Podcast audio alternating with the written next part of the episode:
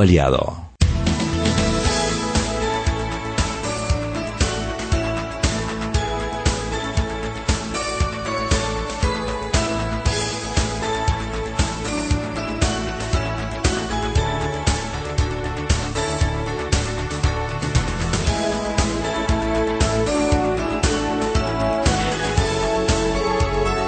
Buenas tardes, bienvenidos a este su programa Sal y Pimienta, un programa para la gente con criterio, Mariela, con criterio, no la gente que llega aquí con la boca llena, que por eso no puede saludar a nuestra radio audiencia, porque como Mariela es blanca por fuera y negra por dentro, está empatada con unos plantain tarts, unos plantinta que le trajeron de Colón y unos patí que ya no existen porque ya se los comió todos. Hombre, no seas así, hay más para ti. Y una caja de chocolate que le trajo Mima Planel. Mima, cariño, eres una belleza, mamá. O sea, Oye, Mariela- esto lo voy a devorar. Eso debe ser que como tú cocinaste a- a- a- antes de ayer en mi casa, ayer de nuevo volviste a cocinar, hoy El el, el universo. conspira para devolverte el favor. La próxima vez me traes un chombo, ¿viste? Con una hermana que haga la plantita. Mentira, este es mi querido amigo de Móstenes Pérez que nos va, hoy nos trae un tema que quiero que le presten atención porque a los que andan buscando en qué invertir, qué hacer, qué aprender, por aquí viene la cosa para Panamá. Pero, primero lo que se cocina, Chugi, ¿qué cocinamos? Además de plantinta. Bueno, a ver, hoy, eh, hoy han ha habido múltiples eventos. Uno llevaron al expresidente Ricardo Martinelli a hacerse la famosa prueba psiquiátrica. Ya cambió un poco el discurso. Tú sabes que ellos van cambiándolo de acuerdo a las necesidades. Que bueno, que él nunca vio lo de suicidio, que él lo que estaba era un poco deprimido. Estaba en tiempo pasado de Eh, ya pasó. Que, que, bueno, que ya se siente mejor porque las pastillas ya le están funcionando, eh, que sí, eh, ya, ya como que el discurso está cambiando un poquito, me imagino que cuando salga el reporte, Bueno, pues, porque como saben que van para donde los expertos, que lo que ellos querían era que les dieran el tiempo para que él se acostumbre, para que las pastillas les empezaran las, a las dar el pastillas entran en sangre 15 días. Todas esas pastillas que son Sí, eso no para es tan rápido. entran en, ca- en sangre 10, 15 días, no antes. Así es que a él le entraron más rápido. Me imagino que te- estarían, me imagino, no me consta, pero me imagino que estarían preparándose para un posible diagnóstico de no tiene nada. Pasen lo implicado en este sinvergüencillo. Bueno, pero por otro lado, eh, a raíz de la admisión de la impugnación a la candidatura de, Juan- de Ricardo Martinelli al alcalde y diputado presentada por Jorge Hernán Rubio, hoy había una conferencia de prensa de sus copartidarios, Cheyo Galvez, eh, Rómulo Rux, en donde iban a, eh, bueno, habrá que ver. Yo escuché a, Cheyo, parecía como cuando vas para la Teletón, ponte la mano en el corazón. Así mismo era. Era un llamado a los a los a los magistrados que, que no pongan en riesgo la democracia que como así que porque él no ha vivido un año no lo van a dejar correr. Si ya él corrió en las internas y el tribunal se lo aceptó el tribunal electoral. Si Mira, ya él sí, si ya él buscó firma y se lo ofrece y se lo permitieron. Cómo así que ahora ya no nada más porque no tiene un año de vivir en Panamá Eh, Cheyo eh, es lo máximo Estuve leyendo el fallo, Mariela, de, del magistrado Valdés Escofer y de, y de Alfredo Junca. Son dos fallos distintos, de hecho. El magistrado Valdés Escoferi eh, deja, deja claro una cosa, y es, y es la, la- la discusión que ellos tienen. Ellos dicen, o sea, lo que alegan los seguidores de Ricardo Martinelli es que ya pasó el tiempo, que ya no se puede impugnar por residencia que eso solo se puede hacer cuando publican el padrón electoral. ¿Qué dice Eduardo Valdés Escoferi? Que hay dos cosas aquí. Una es la residencia y otra es el tiempo. ¿Qué pasa? Tú no puedes impugnar una candidatura que no existe. eso mismo te iba a Y lo pone ahí, es evidente, lo pone. Tú no puedes impugnar cuando sale el padrón porque en ese momento no había candidatura. Es más, Ricardo Martinelli ni siquiera estaba en Panamá en esa fecha. Claro. Entonces, y que el, el- y lee en el artículo que es clarísimo de un año de vivir en el, en el circuito o en el distrito respectivo. Entonces, sí dejan muy claro que eso de que ya no se puede impugnar nanay cucas. Porque obviamente las candidaturas se impugnan cuando se publican. Y la candidatura se publicó y se impugnó. Así que bueno, que eh, el, el- el- el- te, te decía que era distinto lo que fallaba Eduardo Valdés Escofri de lo que fallaba Junca, Porque Junca lo que dice es que tú una demanda de impugnación la tienes que admitir si cumple con la forma y que evidentemente la demanda cumple con la forma y que no tendrías que entrar a determinar el fondo de la misma. Esa es la posición de Junca y la posición de Mirta Varela de Durán, que fue la que eh, estaba estaba en contra, pues ella fue la que, porque fueron dos votos y un, salva, un Salvador, que es la suplente de Araúz. El que nombró Martinelli, ¿no? Que ah, fue ya. nombrado no, por no, pura casualidad, nada más, vale, sigue, cuéntame. Ella sí hace alusión a que la residencia es el padrón electoral, punto. Ya. Y si está en el padrón es residente y si no está en el padrón no es residente. Entonces, es una Así posición digo. bastante... eh, o sea, hay como siete páginas, de- pero en resumen es eso, que como está en el padrón, el hombre reside. ¿Cómo que se llama ella? Mirta Varela de Durán. Bueno. Así que bueno, esas son las tres posiciones de los tres magistrados o los tres que, que, for- eh, que hicieron de magistrados en este fallo. Ahora le toca a la jueza admitir la demanda de impugnación y fallar en el fondo. O sea, ahora tienen que entrar a valorar las pruebas que presentó eh, Jorge Hernán Rubio para demostrar primero que Juan- Ricardo Martinelli no ha estado eh, presente en el- un año antes de su postulación y segundo si eso es una causal Escuché- suficiente para impugnar su candidatura. Escuché sus a, candidaturas. a Jorge Hernán Rubio, el, el, el que presentó el recurso, diciendo que van a impugnar a, a la jueza porque emitió criterio. Sí, de hecho, emite criterio, eh, ella Yo- entra a evaluar el fondo. Yo personalmente, A, a la eh, jueza primera, la jueza que... esa es la quinta. la jueza quinta, correcto, Ajá. disculpa. Yo enten- yo lo que yo hago un hay un delito que, que hay un hay una figura que se llama denegación de justicia. Es mucho más técnica y más específica, pero esto que hizo la juez yo lo asimilo a una denegación de justicia porque cuando tú le cierras Una la puerta. oportunidad ah, eh, mira, es lo mismo de nuestra demanda de Martinelli contra nosotros. La fiscalía lo cierra y no le da Los cinco días. los cinco días a Martinelli para que se oponga, llore, chille, pataleo, haga lo que tenga que hacer. Yo estoy de acuerdo con la jueza que lo que hizo fue, ¿qué pasa? La fiscalía le cierra la demanda a, a Alma, Alma Cortés y a Alejandro Pérez porque, porque no estaba bien presentada, pues.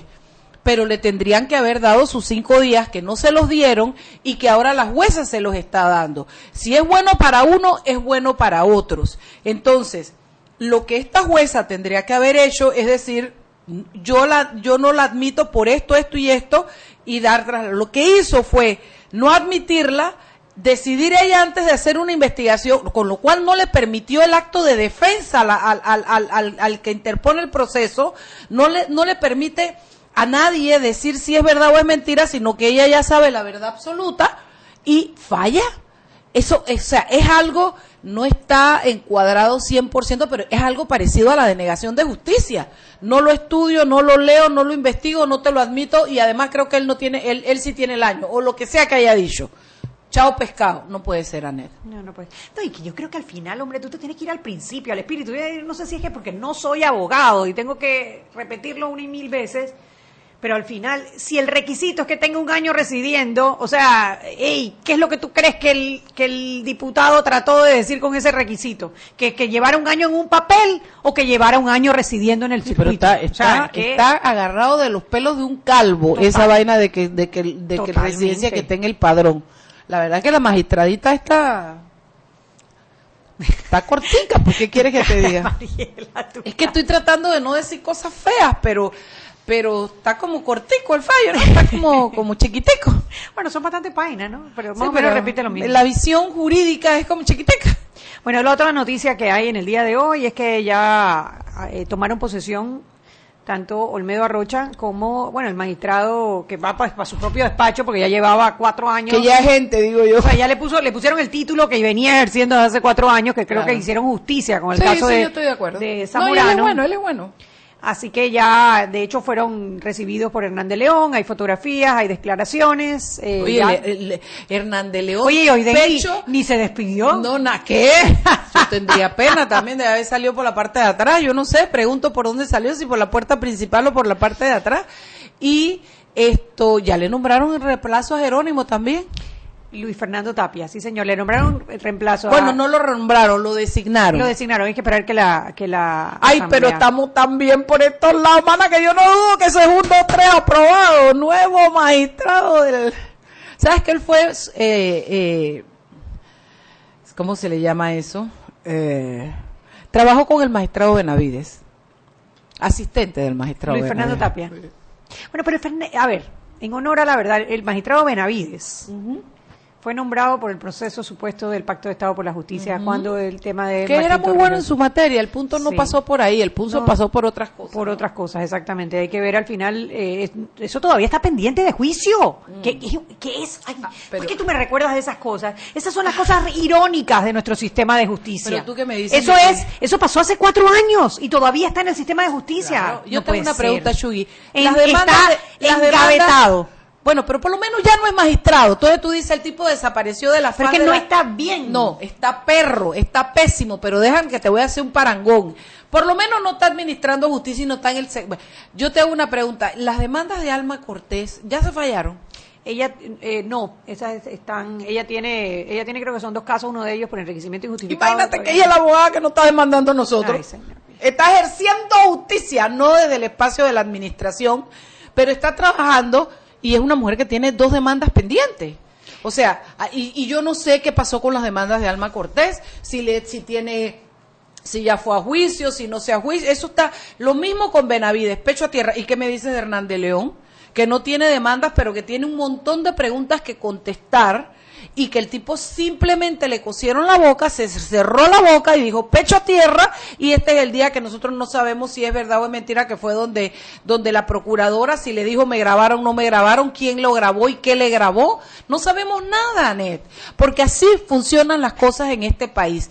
Tú haces, mira ahí tienes el caso de Janio Lescure que lo acusaron de que allá, que la gente israelí eh, investigó y que él había dicho que él tenía claro. manejo. Eso pasó hace dos meses. El tipo dijo, cierro la boca porque no ha hablado. Porque eh, a esa conclusión llego. Cierro la boca, pecho a tierra y no ha pasado nada. Yo no sé si él tiene una investigación abierta, si alguien dijo, nada, nada. Así son las cosas en este país. Entonces, cuando tú sacas tu valla y le pones nombre y apellido y le dices acuérdese de esto, viene el tribunal electoral y te dice que eso no lo puedes hacer porque esa es propaganda qué?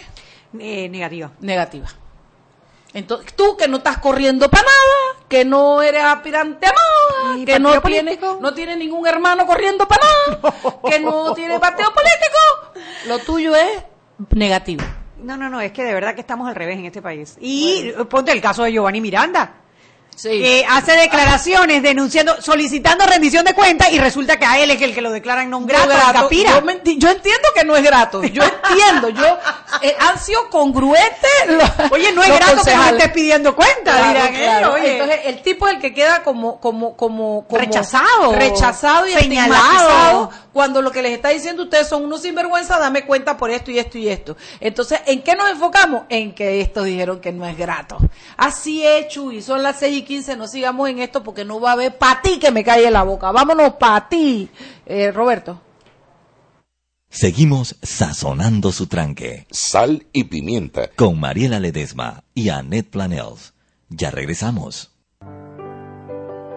Siempre existe la inquietud de cuál es el mejor lugar para cuidar su patrimonio. En Banco Aliado tenemos la respuesta. Presentamos el nuevo plazo fijo Legacy, porque creemos en el valor del ahorro, la conservación y rendimiento de su capital y el fortalecimiento de su patrimonio. Banco Aliado, vamos en una sola dirección, la correcta. Para que su local, servicio o producto se dé a conocer o incremente ganancias, anúnciese en Sal y Pimienta 391-7670-6671-3411. Si usted nos escucha, sus clientes también. Sal y Pimienta 391-7670-6671-3411. Si elegiste el mejor vehículo para ti, tu familia o tu trabajo, deberías hacer lo mismo con el lubricante. Ahora Terpel te ofrece una nueva familia de lubricantes de última generación, desarrollados con tecnología americana para proteger y evitar el desgaste en cada tipo de vehículo, pero inspirados en un motor más importante que el que mueve tu auto. Máxima protección y mayor rendimiento para el motor que mueve tu vida. Nuevos lubricantes Terpel. Prepárate para cantar las canciones de siempre, porque tú puedes ir al concierto de Luis Miguel este 19 de marzo. Adquiere un Huawei P20 en tu plan de 28 balboas con ilimitada y te llevas dos entradas gratis. La red más rápida de Panamá. ¡Claro! Promoción válida de 21 de febrero al 19 de marzo de 2019 al adquirir un equipo Huawei P20, Mate 10 Pro, Mate 20 Pro, P10 Plus en un plan pago con ilimitada de 28 balboas en adelante. Recibe dos entradas a concierto de Luis Miguel, zona palco lateral. Promoción disponible en los centros de atención al cliente Alberg 1, Alberg 2, Alta Plaza, Los Andes, Los Pueblos, Metromol, Multiplaza, Sanborns, Vía España, Sojomol y Westland. Aplica para todos los clientes nuevos, portados, financiados o renovaciones. No aplica para otras promociones. Para mayor información visitar www.claro.com.pa. Joven, ayúdeme. Me dijeron que por aquí hay un lugar donde puede encontrar silla de rueda, andadera y eso. Casualmente vengo de ahí. La casa del médico es el lugar donde compro todo lo que necesito si de salud se trata. Y la gran mayoría de los médicos compramos ahí. Joven, ¿y cómo están los precios? Excelente, los precios justos y tienen también equipos para alquilar. La casa del médico, sillas de rueda de todo tipo y tamaño, andaderas, muletas, camas hospitalarias y todo lo que necesita el profesional de la salud para beneficio del paciente. Ubicados en Panamá, calle Justo Orsemena y en Chiriquí, Plaza Luar, local 1 a un costado del Hotel Ciudad de David, la casa del médico. Contáctanos al 207-6300 en Panamá o al 787-0028 en David y síguenos en nuestras redes sociales de Instagram y Facebook.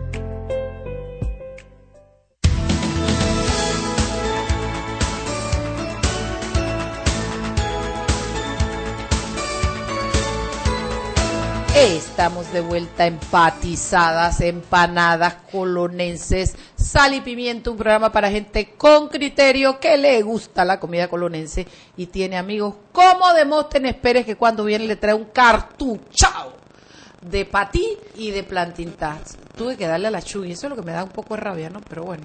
Me tuve que casi que, que me tuerce el brazo. Una de cada uno. Tú la viste, la ¿Tú fuiste testigo. La que me torció el brazo sin ninguna vergüenza fue la de Anita Martán. Yo le dije, sí. mana, ¿tú quieres una? Dice, una que abre esa vaina, pasa para acá otra, otra, otra. Oye, esa es la de Anita. Y no debo decirlo, pero mi amiga Gina también se metió Ella una. dijo pecado, dijo, pero por ahí mismo. Pecado, plácata. pero delicioso pecado. No, al que no le da ojos a mi flaco. Flaco, ¿tú comes eso? Roberto, ¿tú comes eso? No. Dice que no come. Bueno, Ay, dice, allá gritaron que sí, come. bueno, Gina, Gina grita que sí para que se la mande con ella, ¿no? bueno, tenemos en cabina a Demóstenes Arosemena Pérez. Que, Pérez, ay Dios mío, siempre le digo Demóstenes Arosemena. Ay, María. Lo mato y lo mando para atrás al prócer, al prócer. Eh, que ya ha estado en nuestra cabina, el tema de él es eh, Logística. La logística. Y la vez pasada tuvimos un programa súper interesantísimo porque te dice qué es la logística, dónde estamos ahorita y esa, esa es como la beta de oro que se acaba de descubrir y que no termina de cuajar porque necesita un marco regulatorio, necesita la intervención del gobierno ya hay gente que está haciendo plata con logística en Panamá, pero están trabajando a ciegas y con las uñas porque no hay una regulación que les dé el camino. Bienvenido, Demóstenes Pérez. ¿Cómo Muy buenas estás? tardes, eh, gracias por la invitación. Sí, bueno, yo creo que nada como para, para ponerlo en contexto, Panamá viene haciendo logística desde la época de la colonia. Sí, eso Hemos sido un centro de distribución histórico y, y- y mantenemos esa hegemonía en América Latina como el centro distribución regional por excelencia. Eh, ciertamente, eh, Panamá tiene muchísimas oportunidades de crecer, eh, de, hacer muchos más aportes a la economía nacional a través de, de- de la, de la explotación, digámoslo así, de la industria logística. Y nada más como para eh, eh, generalizar, logística no necesariamente está relacionado con lo que hacemos o nos dedicamos al negocio de la logística. La logística todo lo que hacemos, las empresas necesitan mejorar sus niveles de, de logísticos para, para ser mucho más eficientes y conseguir ahorros y, y, eh, pues eh, se- a tener mejores negocios. Entonces, eh, eh, la industria nuestra, digamos, eh, tiene que ver con muchos, muchos elementos y ciertamente pues se han hecho algunos borradores de, de una normativa. Eh, todavía eso no, no tiene ningún rumbo. Eh, en el país eh, nos organizamos, el sector privado se organizó eh, en el 2012, producto de un evento muy particular eh, que se dio en ese entonces, eh, una, un intento de hacerle un daño a este país eh, un proyecto que había.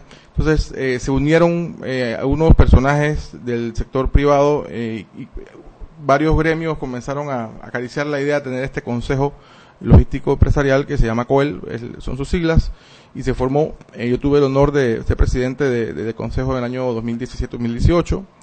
Eh, y bueno, de ahí también hemos venido trabajando eh, en la creación, eh, bueno, eh, digamos que este gobierno le dio seguimiento a un plan que inició el gobierno anterior, que, pero que nunca se materializó, que fue el gabinete logístico.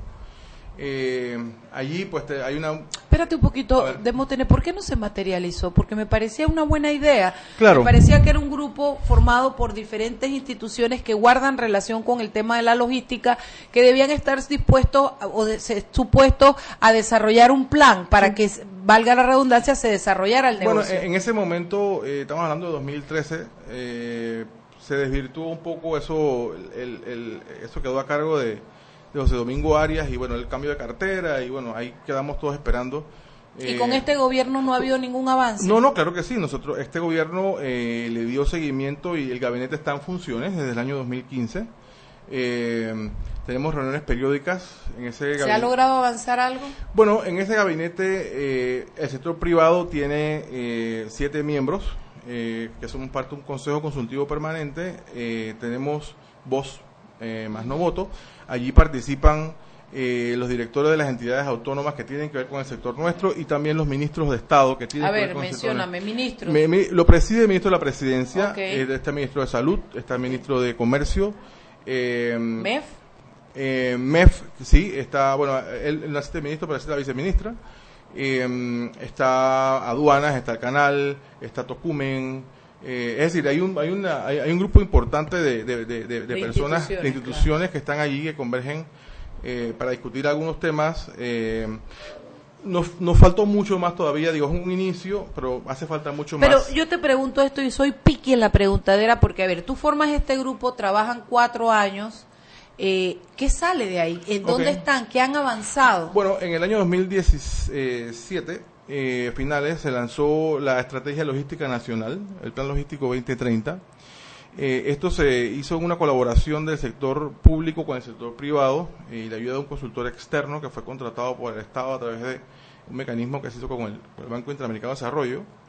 Eh, y se creó pues este documento que es muy amplio. Eh, este documento eh, contiene unas 132 tareas en las que el país debe cumplir eh, en la medida que quiera convertirse en este hub logístico global que es donde aspiramos. Eh, y bueno, en este gobierno se han, se le han dado, se han dado inicio al cumplimiento de algunas de estas tareas, eh, pero eh, uno de los factores que nos, que nos pudieron, pudieron haber ayudado un poquito más a, ejecutar los planes y a darle más eh, movimiento, digamos, a, a la industria es que es un órgano que está adscrito a la presidencia y lo preside el ministro de la presidencia, eh, que tiene 55 mil problemas y, y temas que atender Bueno. y tal vez este no es su, su, su dolor de cabeza más grande.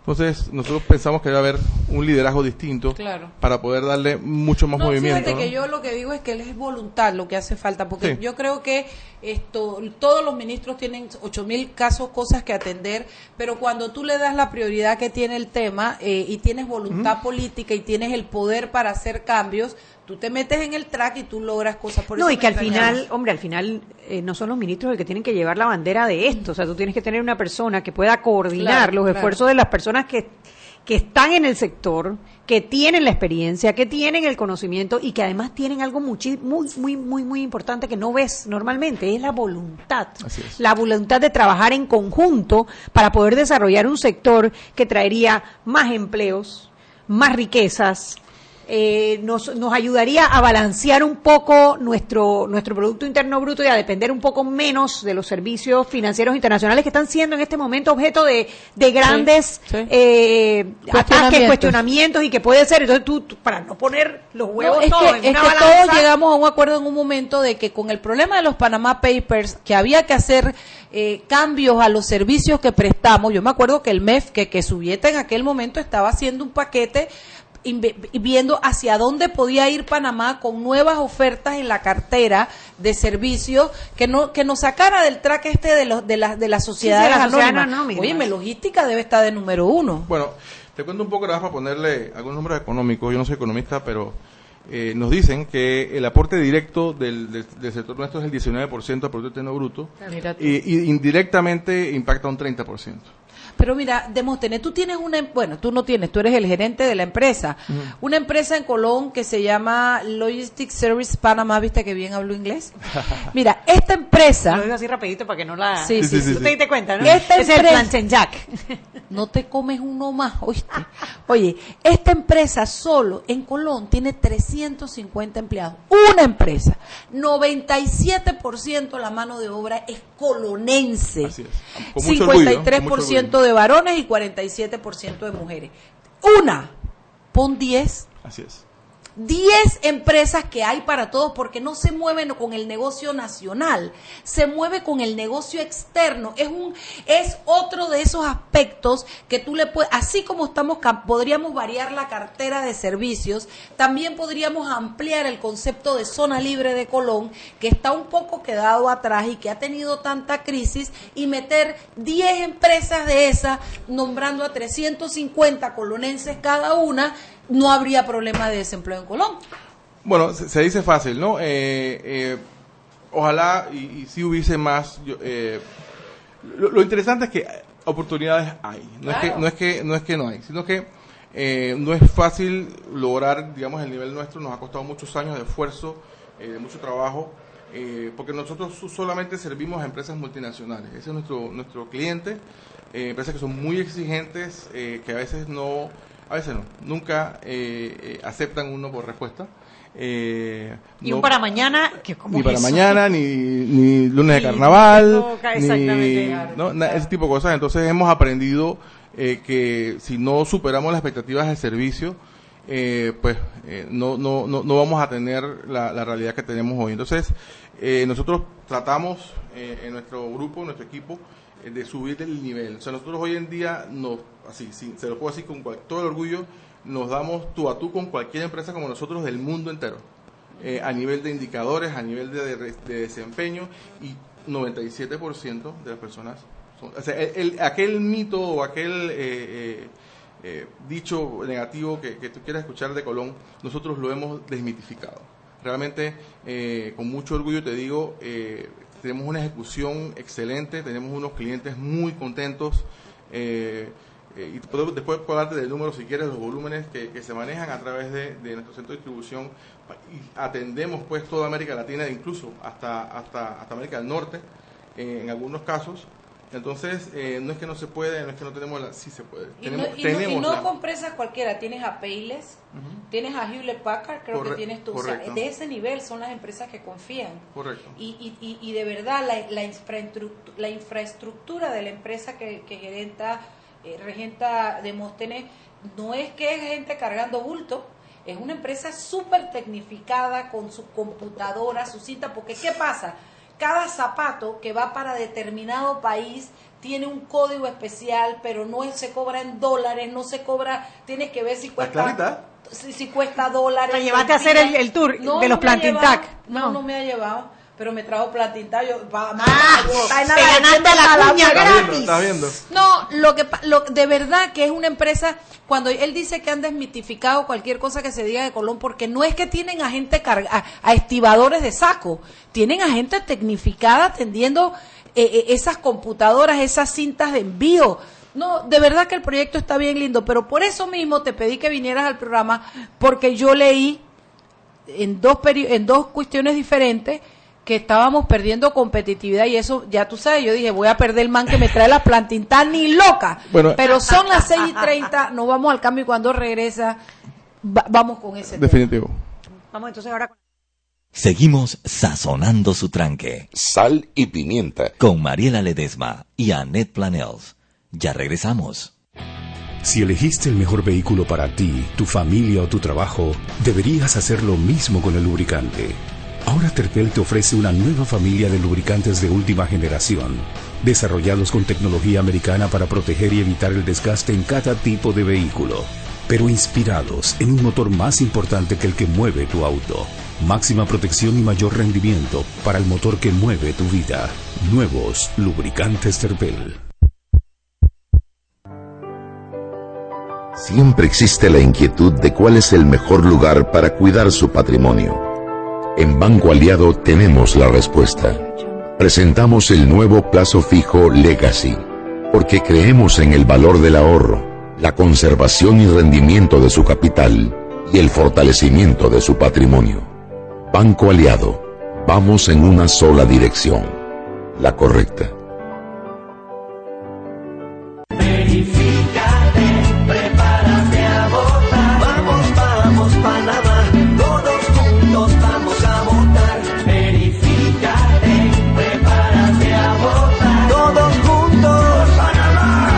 Momento de verificarte. Entra a verificate.pa o llama al 811 Conoce tu centro y mesa de votación para las elecciones del 5 de mayo 2019. Haz tu parte. Tribunal Electoral. La patria. La hacemos todos. Para que su local, servicio o producto se dé a conocer o incremente ganancias, anúnciese en Sal y Pimienta 391-7670-6671-3411. Si usted nos escucha, sus clientes también. Sal y Pimienta 391-7670-6671-3411. Joven, ayúdeme. Me dijeron que por aquí hay un lugar donde puede encontrar sillas de rueda, andadera y eso. Casualmente vengo de ahí. La casa del médico es el lugar donde compro todo lo que necesito si de salud se trata. Y la gran mayoría de los médicos compramos ahí. Joven, ¿y cómo están los precios? Excelente, los precios justos y tienen también equipos para alquilar. La casa del médico, sillas de rueda de todo tipo y tamaño, andaderas, muletas, camas hospitalarias y todo lo que necesita el profesional de la salud para beneficio del paciente. Ubicados en Panamá, calle Justo Orsemena y en Chiriquí, Plaza Luar, local 1 a un costado del Hotel Ciudad de David, la casa del médico. Contáctanos al 207-6300 en Panamá o al 787-0028 en David y síguenos en nuestras redes sociales de Instagram y Facebook.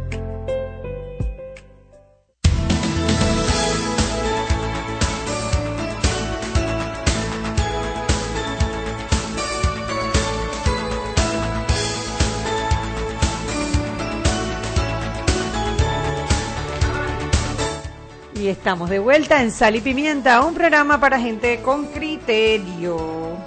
Yo aquí buceando otro patí. Mariela, Mariela. Bueno, estamos aquí conversando con Demóstenes Pérez, no Aro Semena, sobre el sector logístico eh, y los retos del sector logístico. Y un poco lo que le pedimos que, que- que viniera a conversar con nosotros es porque el sector logístico ha sido, eh, ha sido el centro de unas noticias medio extrañas. O sea, nosotros siempre hemos estado muy orgullosos de nuestro sector logístico. De hecho, el, el- el- el tener el canal de Panamá nos ha dado la oportunidad de crecer eh, en el sector logístico y nos creemos la gran cosa. Sí, sí. Y de repente sale una noticia en el Panamá América y dice que Colombia es mejor que los panameños y todo el mundo arranca a gritar. Bueno, o- ojalá hubiera todo Nos el mundo. afectó mucho. Ojalá todo el mundo hubiera arrancado ahorita. Eso es lo que más me enerva. Mucha gente eh, que se dice querer este país hizo fiesta con eso. Eh, porque fue no solo esa, sino que al día siguiente salió otra que decía que Costa Rica entonces nos había quitado la Y competitividad. esa fue en la prensa. Correcto, eso fue candidato de la prensa. Eh, y también, ese, ese, ese, ese screenshot pasó por todos los grupos de Panamá y hacían fiestas. Y, y, y bueno, para una persona como yo que su negocio está en vender la buena imagen eh, y, y- y lo que este eh, conglomerado de activos logísticos ofrece al mundo, al comercio internacional, tiene, eso fue como un insulto. Así que yo tuve que, eh, con otros colegas, obviamente, pues tomar acción y, y- hacer, solicitar las correcciones que había que solicitar y, y- luego el fin de semana por ahí volvieron con toda la mala intención eh, a, circular eh, otros screenshots de la noticia y, en Twitter y fue una cosa espantosa. Entonces, eh, no sé si tenía trasfondo político, no sé si querían hacerle daño a alguien, etcétera, pero a mí no me interesa. El daño se lo hacemos al país. ¿Por qué? Porque Panamá no ha perdido ni un milímetro de competitividad. Eso es falso. En el caso de Costa Rica, Costa Rica inauguró una terminal portuaria eh, en el Atlántico, una terminal moderna. Es la de Maersk, ¿no? Eh, correcto, es la APL eh, en, en Moín, eh, pero yo no entiendo cuál es el estrés. O sea, todos los Sí, donde países... ellos tienen MERS, nosotros tenemos Evergreen, MIT. No, y te cuento, o sea, mira, te- te explico. Singapore Port Te Authority. explico, todos los países que tienen eh, negocios de importación y exportación necesitan tener infraestructura moderna para ser más eficientes. Entonces, yo no puedo criticar o preocuparme porque mi vecino está mejorando su infraestructura. Eso es, eso es, eso es. Bueno, no, a ver, es- no podemos entender. Pero no, no, no, a ver, está bien, uno, la idea no es que aplastar a los vecinos.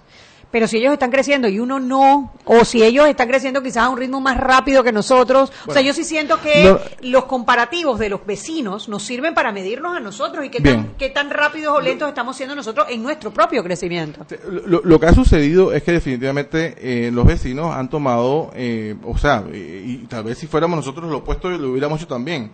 Eh, han utilizado. eh, eh, Han la- aprovechado las Por oportunidades. supuesto. el- el- el- Pero la pregunta es, ¿por qué nosotros no estamos aprovechando las Bueno, oportunidades? fíjate, nosotros tenemos en el Atlántico tenemos tres puertos eh, y un cuarto por venir. Eh, el Atlántico panameño hoy es el eh, conglomerado portuario número uno de América Latina. En el año 18 eh, movió aproximadamente 7 millones de TEUs, eh, que son contenedores de 20 pies. Eh, esa estadística eh, no es oficial, pero ya todos sabemos cuál es el número. Eh, quedamos por encima de, de Santos, Brasil, eh, un paisito como el nuestro de, de- de- no creo que si llegamos a 4 millones de habitantes ver- versus, ver- exacto, versus un país de más de 100 millones de habitantes. ¿no? Eh, y el segundo lugar es Brasil, como te dije, y el tercer lugar es Balboa. Entonces, Balboa, eh, en, en- en el ranking de, de puertos que, que trabaja la CEPAL, entonces, a ver, eh, sí, necesitamos más capacidad portuaria en el, en el Pacífico, pero no es que estamos perdiendo. Aquí lo, aquí lo que importa es entender por qué pasa eso. Las terminales, Colombia está haciendo inversiones importantes o, hay concesiones portuarias en Cartagena, en Barranquilla, en Buenaventura, que hace 10 años era una cosa espantosa y hoy tienen unas terminales portuarias a todo meter. Eh, pero insisto, ese es un país de cuarenta y pico millones de habitantes, tiene grandes eh, volúmenes de exportación de productos y de importación de productos y tienen que agilizar su logística doméstica porque eso se traduce en ahorros de costos para el país. Ellos están pensando en su país. Esa es la diferencia. Entonces, si nosotros tenemos esta cantidad de infraestructura, ¿qué es lo que nos hace falta? para- Bueno, mira, Pa- Panamá, como yo siempre digo, es el líder indiscutible eh, en, en- en- en conectividad. El canal de Panamá, como tú mencionaste, es nuestra columna vertebral eh, y de ahí están pues eh, el sistema portuario, luego tenemos el sistema aeropuerto, el aeropuerto de Tocumen, tenemos las El zonas, tren. las zonas económicas especiales.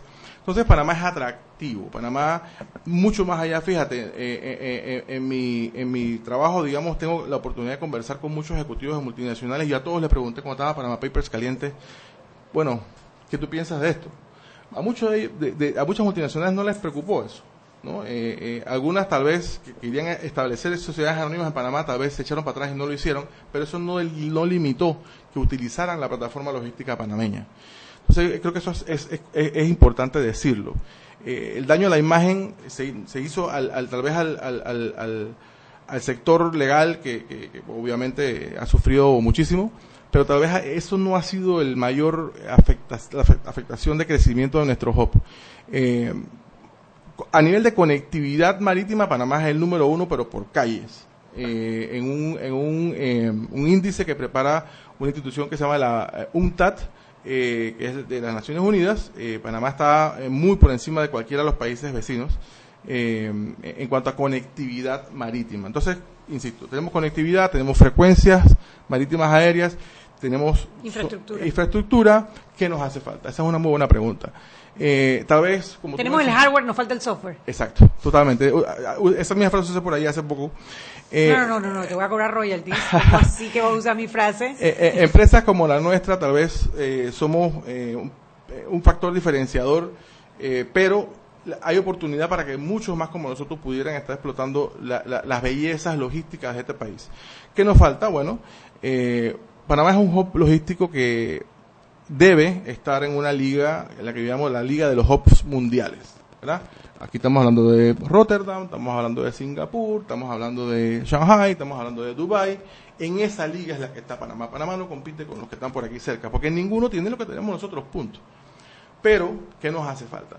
Nos hace falta tener interconexión en las instituciones que tienen que ver con, lo- con la carga que pasa por este país. Una característica eh, eh, eh, típica o, o- básica de un hub logístico global es proveer información, es dar lo que llamamos la trazabilidad, ¿verdad? Y esa trazabilidad tiene que estar, eh, eh, ser utilizada para dar visibilidad, que es un factor muy importante de competitividad en los negocios de hoy. Eh, ¿Quién da esa trazabilidad? ¿Cómo se da? bueno, esa trazabilidad se da a través de información que debe prove- provenir de los sistemas, en este caso del Estado, llámese aduana, zona libre, eh, qué sé yo, cuarentena, salud, eh, AUPSA, que si quieren, pero ya hablamos después de eso. Eh, estos sistemas, est- est- estas instituciones reciben información eh, de las cargas que llegan al país, las que tal vez hacen transbordo y se van, pero también las que entran a, a las zonas económicas especiales para ser reprocesadas o redistribuidas, y también la carga que entra al país para ser consumida localmente. Desafortunadamente no tenemos eh, esa, esa interconexión de los sistemas, por ende no tenemos una cosa que se llama interoperatividad, es decir, que tú puedas usar esa información de ida y vuelta para poder tener controles. Aquí lo que a Panamá le falta son controles. Pero ven acá, Demonte, tú me hubieras dicho esa vaina antes y yo te hubiera dicho que ya yo entiendo por qué está, está parado. Tú me estás diciendo a mí que hay que conectar a zona libre con aduana. Es, es, un, es, un- es una obligación. Eso no va a pasar. Tú sabes lo que va a pasar ahí si Zona Libre se conecta con aduana, todas esas doble facturaciones, todas esas sinvergüenzuras que se hacen van a desaparecer. Ustedes deben tener un bloque en contra de ustedes para que eso no avance. Bueno, no, no sé por allá, pero eh, como te digo, yo tengo que, que trabajar en pro de- de- del negocio que entiendo, dirijo y, lo y- y lo que lo que re- lo que nos está llevando el mercado internacional, el comercio de hoy está cambiando de, de, de formas que no habíamos visto antes. Muy rápido, eh, la información, eh, dicen que los gringos que data the new oil, ¿no? La información es, es lo que vale ahora. Eh, y nosotros en Panamá no estamos dando información, no, no contamos con esta plataforma que pueda darnos información útil para el comercio. pertinente y a tiempo. Claro, y- Veraz, confiable. eso, porque digo, tú te metes y ves, por ejemplo, las importaciones de Panamá. Antes tú las podías ver al día anterior. Sí. Ahora se demoran tres y cuatro Sí, y hasta sí, seis meses para sí, poder sí. subirlas. Mira, eh, eh, y, y- y ya te digo, esa es una de las... eh, eh, Panamá necesita, el Estado panameño necesita digitalizarse. Eh, eh, esa es, y aquí nos podemos quedar muchas horas hablando al respecto, pero si este país iniciara un proceso serio de digitalización estatal, Sí. hasta ahí llegó Oye, la el, corrupción, hasta ahí en el llegó... momento perfecto. Ahorita los candidatos están que te firman lo que les No, no, pongas eh, por eh, delante. no, no, eh, ellos no van a firmar. No. Te voy a explicar por qué. Por ahí un, un, un candidato a Pero vicepresidente... fíjate que Blandón, Blandón ha hecho algo parecido adentro del municipio y yo creo que una de las cosas de su plataforma son el gobierno electrónico que va por ahí precisamente, la digitalización de la Exponéncialo a las 5000. Exacto. Para, cuando- para, ¿Cuál- para cuál lo es la estás hablando acá. O sea, estás hablando de. de, de- de no, la- del gobierno. No, No, no, no. no, no, Yo lo que digo es que yo sé que entre sus planes de trabajo está la digitalización y el gobierno electrónico para el país, porque él ya aprobó un poquito en la asamblea y lo que me dijo esto En la- es- en la municipio. en municipio, esto combate la corrupción, esto acelera los los trámites, esto es una belleza. Bueno, pero ¿qué va a pasar? A ver, ¿por, por qué no lo van a decir abiertamente? O por lo menos esto ya escuché a un candidato, a vicepresidente, usar el término digitalización. Eh, yo digo, ¿este tipo sabe lo que está hablando? Porque la consecuencia de digitalizar es traer eficiencias. Claro. ¿Y qué significa traer eficiencias al Estado? de reducir el tamaño del Estado por un En lado. un porcentaje importantísimo. Importantísimo. Entonces nadie va a salir a poner el pecho a decir que Hombre, no lo digan, pero háganlo, ¿ves? Ahora, No. digitalizar el Estado, estemos claros, eso no es un proceso que se hace rápido. No, eso demora 10 años al das final. cla- das clarita. Estoy clarita. Pero tiene que haber un, un, un- proyecto de Estado. Tiene Lo que no comenzar, compañero, tiene que 6 y comenzar. 45 nos escribe Domingo La Torraca, dice que Costa Rica exporta muchísimo más que Panamá, cosa que es evidente, igual Colombia. Y ellos, bueno, sobre todo Costa Rica tiene que expandir su capacidad portuaria. Ellos eh, tienen ese puerto de MERS, pero hace años que ellos están atrasadísimos en infraestructura portuaria y en, y en carreteras, etcétera, etcétera, Es lo que etcétera. te digo. Panamá enfrenta su realidad y es muy competitiva, ese es el comentario, ¿no? Eh, Qué bien que, que, una persona como él que conoce el tema económico esté clarito porque es así. Saludos, Domingo. Saludos, Saludos. Domingo. Y 45, vámonos al cambio. Chugui se va, la voy a denunciar, se va, no se va, no va a terminar el programa, vámonos al cambio. Seguimos sazonando su tranque. Sal y pimienta. Con Mariela Ledesma y Annette Planels. Ya regresamos. Prepárate para cantar las canciones de siempre, porque tú puedes ir al concierto de Luis Miguel este 19 de marzo. Adquiere un Huawei P20 en tu plan de 28 balboas con ilimitada y te llevas dos entradas gratis. La red más rápida de Panamá. ¡Claro! Promoción válida del 21 de febrero al 19 de marzo de 2019 al adquirir un equipo Huawei P20, Mate 10 Pro, Mate 20 Pro, P10 Plus en un campus pago con ilimitada de 28 balboas en adelante. Recibe dos entradas a concierto de Luis Miguel, zona palco lateral. Promoción disponible en los centros de atención al cliente Albert 1, Albert 2, Alta Plaza, Los Andes, Los Pueblos, Metromol, Multiplaza, Sanborns, Vía España, Soho Mall y Westland. Aplica para todos los clientes nuevos, portados, financiados o renovaciones. No aplica para otras promociones. Para mayor información visitar www.claro.com.pa. Si elegiste el mejor vehículo para ti, tu familia o tu trabajo, deberías hacer lo mismo con el lubricante. Ahora Terpel te ofrece una nueva familia de lubricantes de última generación, desarrollados con tecnología americana para proteger y evitar el desgaste en cada tipo de vehículo, pero inspirados en un motor más importante que el que mueve tu auto. Máxima protección y mayor rendimiento para el motor que mueve tu vida. Nuevos lubricantes Terpel. Siempre existe la inquietud de cuál es el mejor lugar para cuidar su patrimonio. En Banco Aliado tenemos la respuesta. Presentamos el nuevo plazo fijo Legacy, porque creemos en el valor del ahorro, la conservación y rendimiento de su capital y el fortalecimiento de su patrimonio. Banco Aliado, vamos en una sola dirección, la correcta. Joven, ayúdeme. Me dijeron que por aquí hay un lugar donde puede encontrar sillas de rueda, andadera y eso. Casualmente vengo de ahí. La casa del médico es el lugar donde compro todo lo que necesito si de salud se trata. Y la gran mayoría de los médicos compramos ahí. Joven, ¿y cómo están los precios? Excelente, los precios justos y tienen también equipos para alquilar. La Casa del Médico, sillas de rueda de todo tipo y tamaño, andaderas, muletas, camas hospitalarias y todo lo que necesita el profesional de la salud para beneficio del paciente. Ubicados en Panamá, calle Justo Orsemena y en Chiriquí, Plaza Luar, local 1 a un costado del Hotel Ciudad de David, la Casa del Médico. Contáctanos al 207-6300 en Panamá o al 787-0028 en David y síguenos en nuestras redes sociales de Instagram y Facebook. Glucómetro Viva Check, amplio rango de hematocrito de 0 a 70%, capaz de evaluar recién nacidos, mujeres embarazadas, pacientes con anemia y otros. 900 memorias con fecha y hora, 5 segundos de tiempo de respuesta. Puerto USB para transferencia de datos. Incluye 10 tiras de prueba. Glucómetro VivaCheck de venta en la casa del médico justo a Rosemena y en David Chiriquí. Continuamos con más aquí en Sal y Pimienta.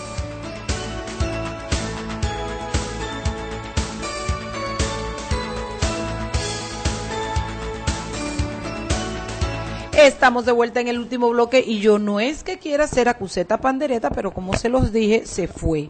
Y ya Roberto, el jefe, le dijo que el que llega tarde se le descuenta y el que se va temprano también. Ella dijo que no le importaba y se fue.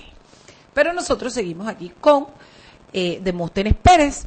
Y yo quería hablar con Demóstenes porque estamos por haber, por hablar de la digitalización. Ya dijimos que eso es una barbaridad que demora 10 años, que requiere una fuerte inversión y algunas culpas, eh, algunas culpas políticas que la gente no está dispuesta a echarse encima, como la disminución del tamaño del Estado, porque cuando digitaliza no necesita gente que coma empanada encima de los expedientes. Todo está en la computadora. Así es, así es. Ahora, la pregunta que tenemos es, todo esto del hub, de logística y todo lo demás, ¿tenemos a la gente educada para hacerlo?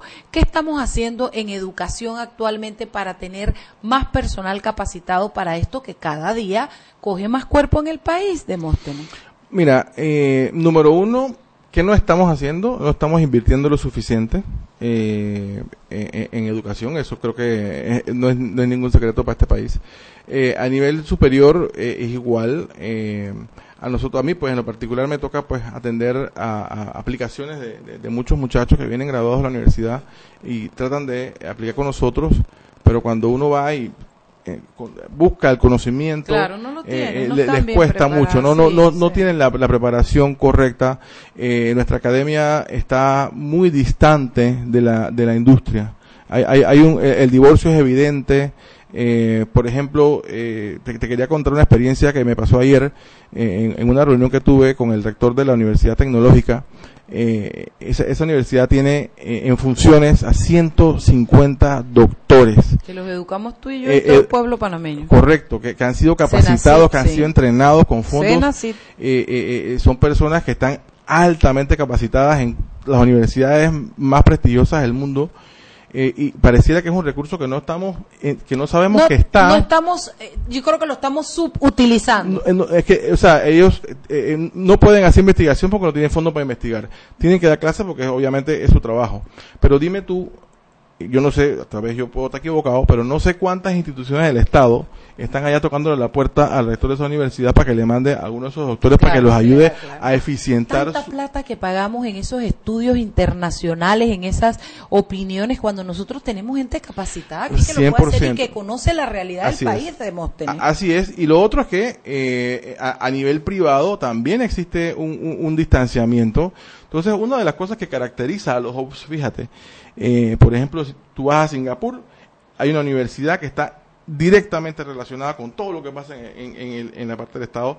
Y bueno, dirán que Singapur es como es y tal, pero vamos a Holanda, pasa exactamente lo mismo. En el puerto de Rotterdam hay dos universidades, no una, dos, que están ahí adentro trabajando, haciendo investigación, están desarrollando tecnología, están creando innovación y están aportando a eso. La nuestra, pues no, pues entonces eh, eh, los estudiantes andan por un lado, los profesores andan por otro, y nosotros acá tratando de ver cómo, cómo, cómo innovamos.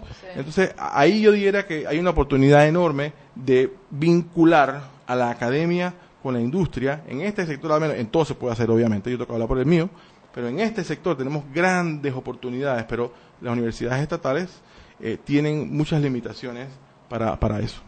Sí, es triste, es triste. Lo que me gustaría saber también ahorita es hacia dónde vamos. ¿Qué, ¿Qué es lo que sigue para ustedes en este grupo? No sé si en, el, en, en la cuestión, el gabinete, ¿cómo se llama? El, Logístico. el logístico. Sí. ¿Qué sigue para, para Bueno, ustedes? eh, el ideal sería que el gobierno entrante, sea quien sea, entienda, comprenda la importancia de darle continuidad al, al trabajo ya realizado en los últimos seis años por el sector privado. Eh, podemos entender que, que, que- tengan algunas nuevas prioridades eh, y la estrategia existente puede recibir modificaciones. Estamos de acuerdo, ninguna estrategia eh, se debe permanecer estática por, por, por un periodo de tiempo, porque digo, obviamente el comercio cambia, todo es muy, tiene que evolucionar y nuestra aspiración es que se le dé el dinamismo correcto, que se le dediquen los recursos ¿Y los candidatos actuales han mostrado algún interés? ¿Ustedes han tenido acercamientos con ellos? ¿Saben dónde estamos parados en tema de logística? Bueno, hay, hay algunos que están eh, siendo asesorados por expertos. Eh, no he escuchado planteamientos muy contundentes. Esta vez yo no soy la persona más indicada porque no he estado eh, en, en todas las, eh, las, las presentaciones. Directamente el sector logístico, vamos a decir, el Consejo Empresarial Logístico no ha tenido la oportunidad de sentarse con ellos. El próximo lunes, eh, martes creo que hay un, hay, un, hay una, un presentatorio con todos ellos en CONEP. Vamos a intentar ahí hacer algo de acercamiento. Eh, pero es importante que comprendan. ¿no? No, no, y, y lo otro es que, eh, ¿cómo nos gustaría? Yo sé que esta es una aspiración que eh, se va a quedar en mis sueños. Sueña, papá, sueña todo lo que tú ¿Cómo nos gustaría que, que, que, que, que los, que los siete candidatos dijeran, sabes, ya hoy en campaña, este es el experto que yo voy a dedicar para que rija los destinos de este sector? Ninguno se atreve a hacer eso. Entonces yo creo que el, quien de verdad le interese debe hacer algo diferente. Y dime una cosa, ¿está preparado el grupo de logística para que cuando se elija el nuevo presidente tengan un documento y le digan, esta es el- la guía, esta es la ruta Sí, que sí, sí. tenemos que seguir? Bueno, como te decía, el, el plan logístico, el- el- el- la estrategia está creada, es un documento del Estado panameño. Eh, hubo una inversión importante eh, del Estado y de nosotros como sector que dedicamos muchas horas de trabajo a, a- a trabajar en ella. Eh, así que no, aquí no hay que inventar la rueda. Aquí lo que hay es que darle más eh, eh, beligerancia al- a, la toma de decisiones, porque te recuerdo, logística tiene que ver con todo, con agro, con salud, con, con importación, con exportación, con eh, eh, eh, recaudación estatal. Es decir, eh, tiene que haber una persona que tenga el poder de decisión suficiente para que tome decisiones y pueda llamar al tranco a un ministro y decirle, señor ministro, usted tiene este proyecto parado. Mira, como experiencia nos ha pasado que en gabinetes se aprueban cosas y resulta que un funcionario X, Y, Z de, de, de, quien- de un nivel que no tiene que ver nada con el que tomó la decisión para un proyecto porque él no le, no le, no le gusta, no le conviene, porque le- no lo porque no lo entiende, entiende, porque claro. no está entrenado, eh, y entonces, ¿me entiendes? Aquí tiene que haber peso. Quien, quien, quien dirija eh, a nivel estatal eh, el destino de, de, de la logística del país tiene que ser, número uno, un profesional idóneo, ¿Y no puede ser un amigo ni... experiencia- ¿Y tu experiencia de eso en otros países, que, que es una autoridad independiente, es un ministerio? ¿Cómo, ¿Cómo pasa en los países donde este negocio es exitoso? Hay, hay diversos modelos, hay muchos países que tienen ministerios, otros que tienen secretarías.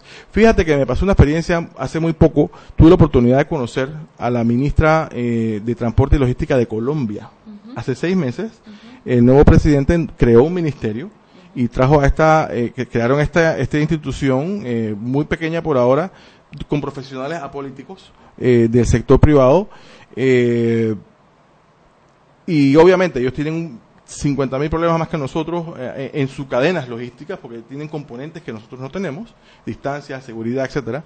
Pero eh, fue impresionante para mí escuchar, número uno, el nivel eh, técnico de esta, de esta señora eh, y dos, ver el nivel de los asesores que la rodean, gente con doctorados de universidades muy prestigiosas.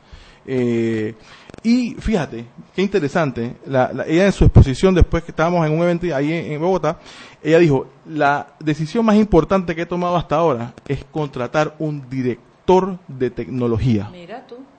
porque voy a buscar la integración de los sistemas del Estado. ¿Te imaginas cómo me sentí yo? es no? un aparato mucho más grande que Panamá. Por Dios. Óyeme.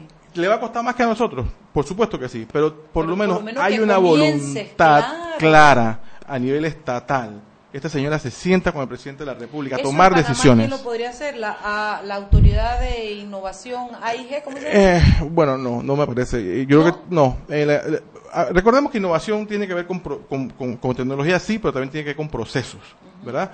Eh, yo, yo pensaría que eh, es, ah, debemos tener una figura. AIG tiene 10 años de existencia eh, y el impacto tal vez hu- hubiera sido mayor a, a- a- nuestros procesos estatales. Creo que hay falta mucho que hacer o dependiendo de quién sea el nuevo presidente y a quién ponga en esa posición que realmente tenga una visión de impactar Que se le al encomiende país la tarea, que el presidente le diga, tienes una carta que- blanca para que hagas esto y comencemos a trabajar en, en estos puntos. y que entregue resultados porque es que el problema que tenemos que tenemos aquí que eh, eh, eh, como nombramos eh, en las diferentes instituciones no necesariamente a personas con la capacidad de gerenciar y ejecutar, porque aquí es un tema de que puedo tener la voluntad arriba, insisto, pero los que están abajo no ejecutan.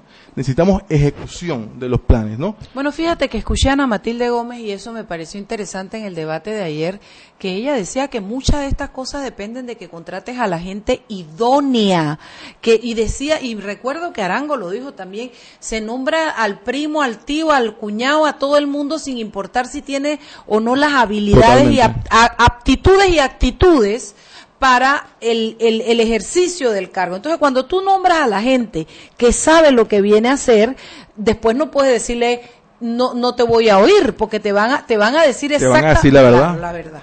No, definitivamente que yo siento que, y, y- y tal vez no solo en nuestro sector, eh, yo, yo, insisto, es un sueño, yo, yo aspiraría que eh, si estos candidatos, escuchaba a uno de los candidatos decir que, que es que un, un gabinete no se, con- no se construye en poco tiempo, pero bueno, pues si usted ya lo construyó porque es un partido grande, ustedes lo construyeron, entonces vaya, preséntelo pues. Claro. Pero ¿por qué no lo presentan? A ver.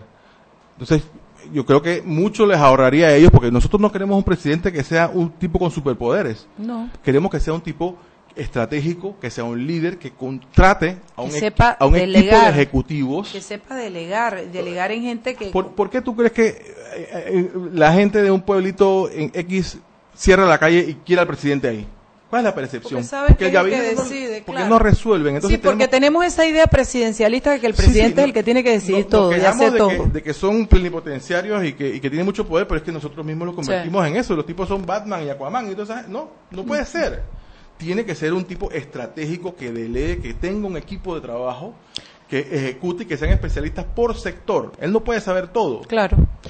Bueno, Demóstenes, qué rico que hayas venido, en serio, además de que qué rico que me hayas traído empanaditas, pero eh, lo que me parece es que ustedes tienen que estar con el cuchillo en la boca esperando quién va a ser el próximo presidente y entrar desde el principio y ver. Ojalá sea una persona que tenga la suficiente visión para que pueda ver lo que significa la logística para nuestro país, que pueda identificar cuáles son los retos y que pueda tener la voluntad política de ir a por ellos, porque realmente si comenzamos en este gobierno a caminar eh, para crear una infraestructura, un marco jurídico y una serie de cosas que se necesitan para el próximo gobierno ya estaríamos adelantados y en el próximo gobierno se podrían terminar muchas cosas que van a ser determinantes en el futuro de ese sector. Gracias Así por es. haber venido. Gracias a ti por la Ya tú sabes que siempre que vengas con empanada eres bienvenido. No tiene ni que avisar.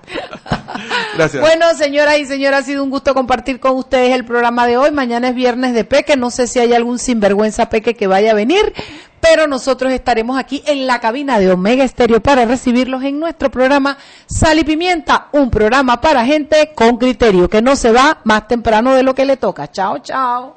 Hemos presentado Sal y Pimienta. Con Mariela Ledesma y Annette Planels. Sal y Pimienta. Presentado gracias a Banco Aliado.